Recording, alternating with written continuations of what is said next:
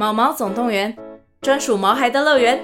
专为毛孩举行的户外活动——毛毛总动员登场喽！今年春天，带着毛孩出门去，一起在草地上追赶、跑、跳、碰。各位爸妈，带着毛孩们，哔哔，集合，集合！三月二十三号与二十四号，台北大佳河滨公园八号水门毛毛总动员，专属毛孩的乐园。活动详情请见资讯栏或至 Klook 售票网站。四、三、二、一。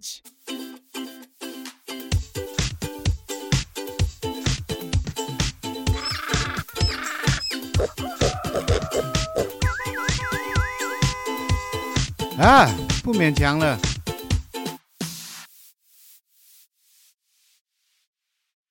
这里是尤军的小东西，我是尤军。播出节目的这一天呢，应该是除夕哦。除夕晚上，我们除了领压岁钱、领红包之外，台湾这几年开始还有个习惯哦，就是有些宫庙会在除夕夜里抽出所谓的国运签。那我们今天就来蹭一下时事，聊一下所谓国运签这件事哦。因为我们这一集节目是预录的，所以我还不晓得二零二四年这一年抽出来的国运签会是什么。讲到国运签之前呢，我就是我每年会看马法达的星座预言，然后过了一年之后呢，我会习惯再把旧的马法达拿来重新验证一下，看它有没有灵验。不过呢，我验证了几次啊，不管你怎么从看、左看、右看、上看、下看呢，这些星座预言感觉就是好像有点准，又好像有点不准。所以看到最后呢，其实你也是有看等于没看。不过呢，今年的马法达，我觉得我还蛮满意的，就是他说二零二四年的水瓶座是发迹年。那我不管他前面说什么，后面说什么，反正我就是要相信他了，因为他说呃，二零二四年是一个发迹的一年。我觉得算命啊、预言啊，大概就是这样子哦。当预言里面提到好的事情，你就会抢着相信它；那说到不好的事呢，你就会连忙急着说啊，这个预言不准。我觉得这就是算命啊、拜拜啊、抽签的一个最矛盾的地方哦。你明明呢知道这可能是一种心理安慰哦，可是你又忍不住的想要把这些预言当作真实。人类之所以会这么愿意相信预言，我觉得有很大一部分的原因是在于对于现实生活的不安。曾经有一本很有趣的科普书啊，叫做《贩卖恐惧》，里面呢提供了一些有趣的统计。他讲说呢，明明人类现在的生活是有史以来最安全的，比如说呃医疗现代化，所以现在出生婴儿的那个夭折率是非常低的。又比如说，人类的寿命呢，也是不断的创新高，可能是自新石器时代、旧石器时代以来，人类最长寿的时候。明明我们的生活是这么安全，那大部分的人类也都可以过得温饱，可是呢，我们每年的数据调查，人类对自己所处的这种环境是越来越感感觉到不安哦。就好像说，如果有民调问你哦，就每年问你说，你今年过得满意吗？呃，你赚的钱够多吗？以人性的观点来看呢，觉得自己过得不好，赚的钱不够多的人，我想还是占了大多数哦。我们的国运圈呢，其实某种程度就是反映这样的心情哦，就是每到年年尾、年终的时候，人性开始浮动，然后对未来呢充满了不确定感。我们需要一根定海神针来告诉我们未来会怎么样，方向在哪里。所以，当国运圈抽出来的时候呢，签不好的时候，大家就会开始去骂他，骂什么公庙被红色渗透啊。呃，另外一批人，可能就会骂说啊，你看执政党执政不力，现在连老天爷都看不下去了。我不知道大家现在还记不记得，就在二零一九年的时候，南昆生的王爷庙，他曾经抽国运签抽不出来。我们抽签其实大部分有个程序哦，就是你到签筒抽到签之后，你还要去神明面前跋杯跋三次硬杯才算是才算是说有抽出来这支签哦。那二零一九年那一次呢，是怎么怎么跋杯都跋不出硬杯，所以最后那个就呃没有抽到签。这其实是一个简单的几率问题，就是你刚刚好就是抽不出来，就只是这样子。但好笑的是哦，抽不出国运签的那一年哦，那个南鲲鯓的呃总干事刚好人在泰国，那因为他们在泰国也有分庙，然后他抽不出国运签，就是台湾的国运签没有抽出来的时候，他接到一通电话，就台湾的呃抽签的人打电话来跟他讲说，哇怎么办怎么办？那个国运签抽不出来。那现场的华侨呢，就那个泰国华侨听到说呃。台湾的国运签签抽不出来，那那些泰国华侨也很紧张啊。那大家就在猜说，这个抽不出国运签到底是什么意思呢？那有人就说哦，签都抽不出来啊，刚刚出几趟，哎，五几趟就是只剩那个只剩下那个签筒，那五几趟，那就代表说会五桶。然后对，就是当时的华侨就会说啊，那是不是要武统要统一了？就是出几趟啊嘞？不管那个抽不出签到底是什么意思哦，或者是武统，或者是怎么样，总之呢，我们从二零一九年走了过来也好几年，我们现在到现在很幸运的也还没被统一哦。南鲲鯓的王爷庙已经在那个抽不出国国运签的那那一年哦，其实往前推几年，其实已经连续好几年，他出他抽出来的国运签都是下签。所以当时很多人就说他们的这个宫庙啊是被红色力量渗透。虽然南昆生的主事者一直否认他们有任何政治色彩，不过地方上呢，大家还是认为哦，南昆生哦，他不可能是蓝色的那种政治立场，也不可能是统派的政治立场，甚至呢，要硬要说起来，他们政治光谱可能是比较亲民进党的。也许南昆生并不是。故意说哦，抽下签，或者是故意抽不出签来，他们跟中国的关系也很淡。不过很有趣的是哦，因为他们抽一直抽出下签，然后甚至后来抽不出签来哦，这件事情被中国媒体大幅报道，竟然呢开始中国游客会指明说要来南鲲鯓走一走。那也因为这个南鲲鯓这种抽出下签的这种国运签的惹的祸，呃，妙方呢曾经有想说啊，那我们干脆就不要办这个事了，我们就办干脆不要。呃，抽国运签了，然后呢，他们就 boy 去请示王爷说，呃，王爷，我们可不可以不要办国运签，就是让这个纷扰事情过去。结果呢，王爷只是说，哦，这国运签还是要办下去。最后妙方他们选出，他们想出来了一个折中办法，就是哦，他们从二二零二一年开始呢，只抽签但不解签，也就是说呢，不管这个是好签还是坏签，就让大家各自去解读。于是呢，国运签这个争论就慢慢的比较呃，没有这些大的争论出现了。那我们也可以从这个事情看出来，解解签人这个角色非常重要。南鲲鯓呢，其实也不是一直抽出下签，比如说南鲲鯓在二零一六年曾经抽到什么武则天坐天这个签文哦，呃，当时大家认为他是在预言蔡英文可能会当选。那最后果不其然，二零一六年，呃，蔡英文也当顺利当选台湾的第一位女总统。那也因为南鲲鯓的这个武则天坐天这样子的国运签出现，也让他们声名远播。然后甚至呢，蔡英文当选之后，还有曾经来这个庙里面拜拜。那我们那时候就问了南鲲鯓这个总干事哦，那你们后来抽出这么多下签，那抽出下签那几年，蔡英文还有来吗？诶，还真巧，抽出下签的那几年哦，可能是因为蔡英文当总统比较忙，还是各种原因，他后来也真也就真的没有再来南鲲鯓了。同一年预言那个政党轮替的，还有新港的奉天宫。那一年呢，他们抽出来的那个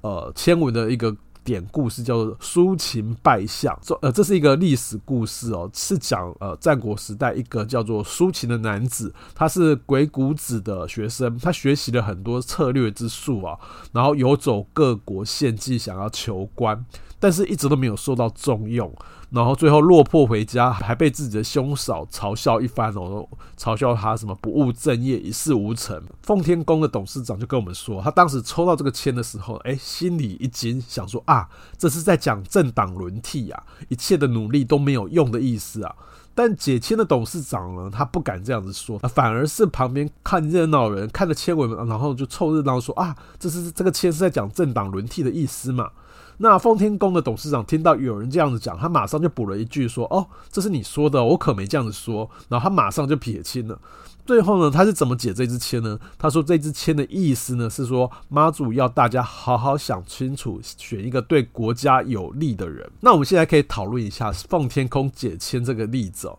很有趣哦。你说苏秦拜相啊，就是指说呃一个人去求官，然后都一事无成。那你这个一事无成，到底是说？呃，国民党寻求连任一事无成，还是指民进党挑战轮替失利一事无成？其实你要怎么讲都可以讲得通啊。所以你说这个解签人到底要怎么解？其实是你正着解或者是负面解都可以。所以你说二零一六年奉天宫跟南昆生真的很厉害吗？我觉得厉害的是解千人哦。你如果常看政治新闻，或者是观察一下当时的民调，我们回想一下二零一六年的总统大选，蔡英文的民调一路领先，根本毫无悬念，就是会赢。呃，我觉得当时的这两张国运签可能只能算是哦在蹭热度吧。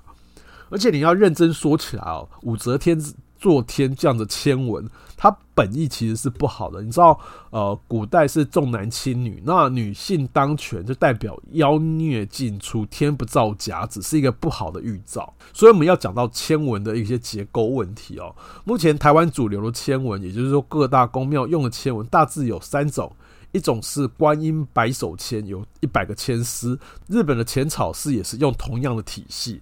那另外还有一个是六十甲子签，比如说在龙山寺用的，好像就是六十甲子签，这个也是非常常见。那另外呢，还有雷雨百签哦，就大概是这三个系统。那签文上面呢，大概会约略会注明，就是说哦，可能是上签或下签，有些地方是不注记。那有人就去研究，就是说这三个体系的签文里面呢，上签跟下签的占比，结果统计出来呢，中签跟上签的数量加起来呢，都比下签还要多。还有人统计过台湾的大型公庙，哪家呃庙它的下签最少呢？结果是万华龙山寺的下签最少，而且万华龙寺的下下签只有一支，它的下签也是相对其他庙是比较少的。那在此呢，我要分享一下我到龙山寺抽签的经验哦。我那时候呢，因为做完国运签这个题目之后呢，要开始准备，就是呃做那个戒不掉的隐私带这本书。我那时候要准备写这本书，那那时候写这本书遇到很多的变数跟阻碍，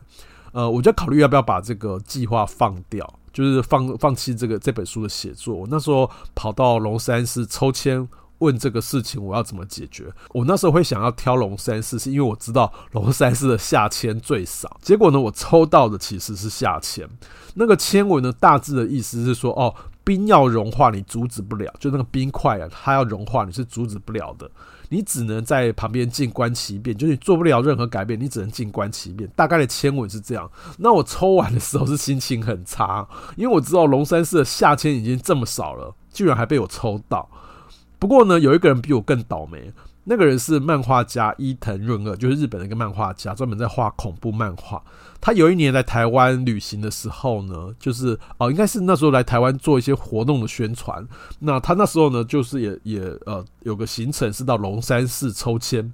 结果呢，他比我更倒霉，他抽到的是一百支签里面的唯一一支的下下签。当时和他同行的台湾人应该不知道龙山寺的下下签只有一支吧。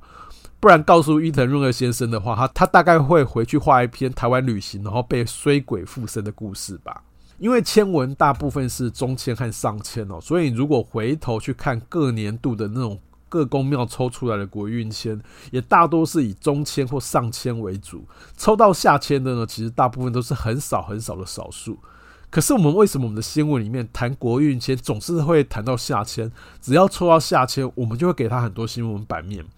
我觉得这就像我们前面说的，因为我们不相信自己活在一个安全的时代，我们倾向于认为我们生活的世界是很不安全的，所以只有说我们活得很危险的下下签，才会让我们呃内在跟外在的认知协调，所以我们才会去大为报道这样的事情。除了好签和坏签的几率问题，签文呢，其实大多是一些古老的历史故事，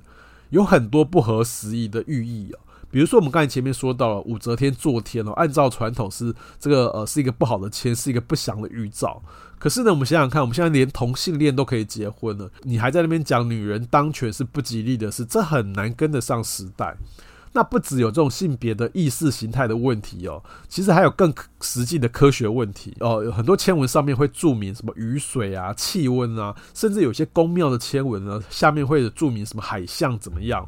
还有有些呢，还甚至可以让你什么，只是说你什么余温什么时候可以开始养鱼，可以呢什么时候开始可以开始抓鱼。有的呢还可以预言你那个农那一年的那个农作收获会好不好。如果呢你今天活在那个所谓郑成功来台的那个时候，那个时候可能没有气象预报，你相信千文告诉你什么时候会下雨，今年的农作物收成如何，那也就算了，因为你毕竟就是活在那个古老的年代。可是呢，现在已经有科学的气象预报，它可以精准的告诉你这几天会不会下雨，下会下雨的话，那个雨量是多少？它甚至还可以告诉你海上的风浪如何。不管你是农夫还是渔夫哦，你现在已经不太需要用宫庙的签文去预测你的雨水，去预测那海上的风向了。所以很多宫庙呢，会把这种气温啊、雨水啊、海浪啊这种气象预报的文字都通通拿掉了。但你还是可以在一些很乡下、很偏僻的一些农村或渔村里面的一些老的一些庙里面的签文，你还偶尔可以看到这样子有关于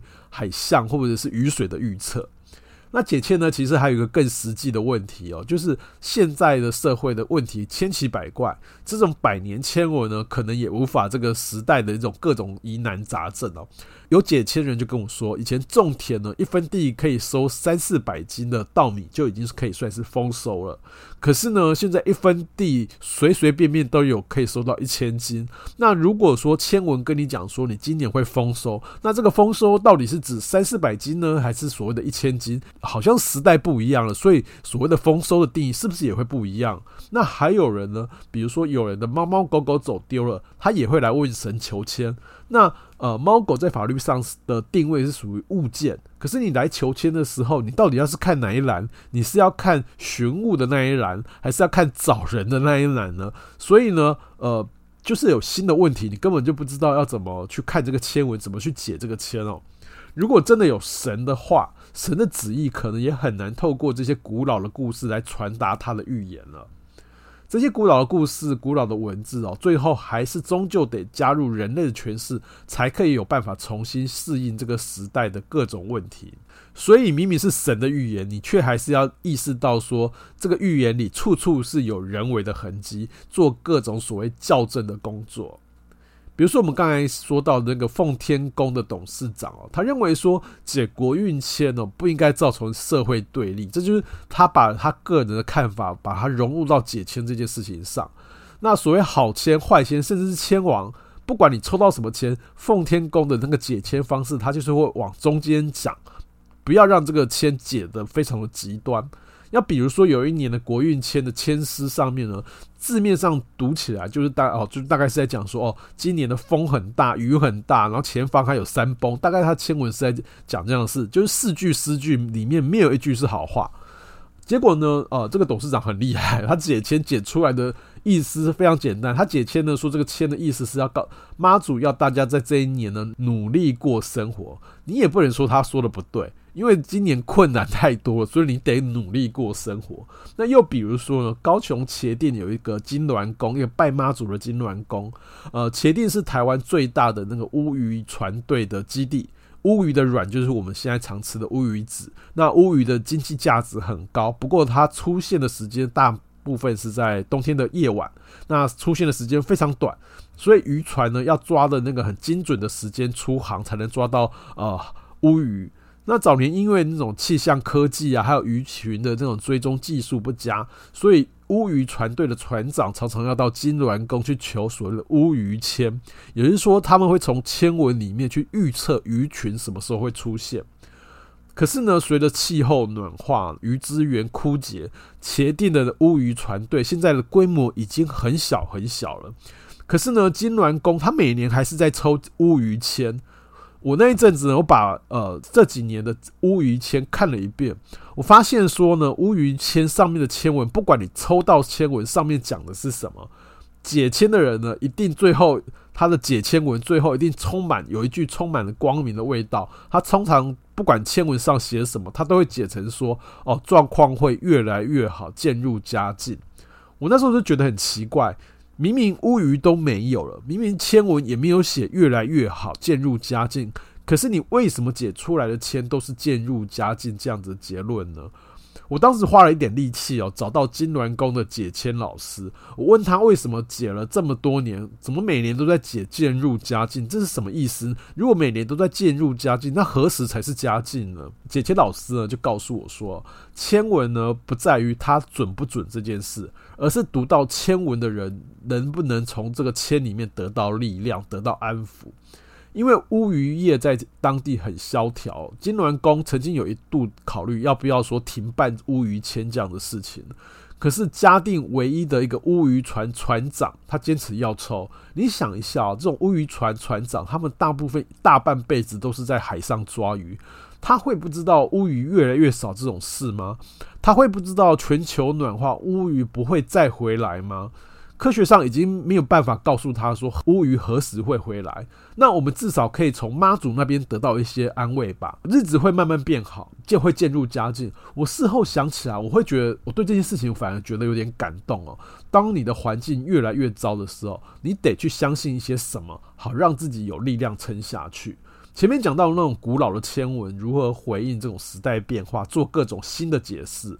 甚至呢，呃，转化成一种安抚线下浮动人心的一个力量啊。这种签文回应时代的另一个例子，就是所谓国运签的出现。我查了一下资料，第一次第一次台湾出现国运签这样的字眼是在一九九零年代初期哦，当时出现在鹿耳门天后宫和新港奉天宫这两间老庙。我后来呢有重回这两间老庙，我发现说，不管是奉天宫或者是天后宫，他们都有一个所谓解公签的传统。公呢是指公共空间的那个公，公签这样。我们知道一间庙通常会是地方上的信仰中心，这些所谓公庙预测的就是当地集体的运势。有的人会分职业别，比如说会分士农工商，然后从不同的职业别去预测大趋势。有的会分四季前，就是分成四个季节，然后去呃各个季节的集体趋势。农业社会呢，大家对公共的想象大多是地方上的一个小村或是一个小镇，那大一点的呢，可能就是几个小镇的集合。这个公签反映的呢，就是那种同质性集体的未来趋势。因为地方小，而大家的背景又比较一致，做这种预测呢，可能比较不会有什么大问题。可是到一九九零年代开始，政治解严了，然后连带宗教信仰也开始百花齐放，地方公庙呢也开始吸纳更多的信众。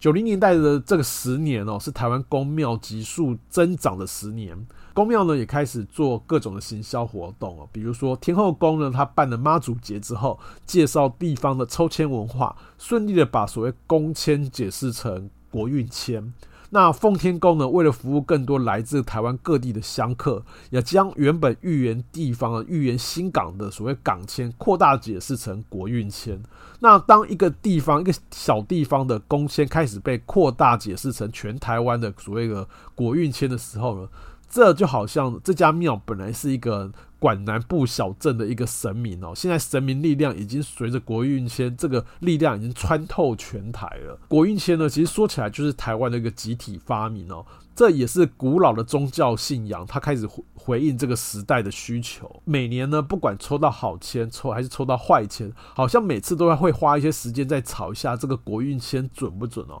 本来我觉得炒这种架其实蛮无聊的。我现在反而觉得哦，当你在炒这个国运圈准不准的时候，应该也是反映你对这个现实投射出来的焦虑。比如说，你会觉得说，哦，我们过得很好，但千文把我们讲得太差了，或者是相反，持不同意见的群体在那边互吵，其实是在拿自己的焦虑的事情跟对方焦虑的事情在互相碰撞。那我现在在想啊，这种互相碰撞的方式，也许也是一种沟通啊。总之呢，不管你今年过得好不好，想一件你明年会期待的好事，人生呢就会变得比较有力量。就好像金銮宫的那个乌鱼签，不管乌鱼会不会来，你只要相信会渐入佳境，再坏的事情终会有过去的一天。希望你喜欢今天的节目，欢迎留下五星好评或抖内我们。祝大家新年愉快，我是尤军，我们下次见，拜拜。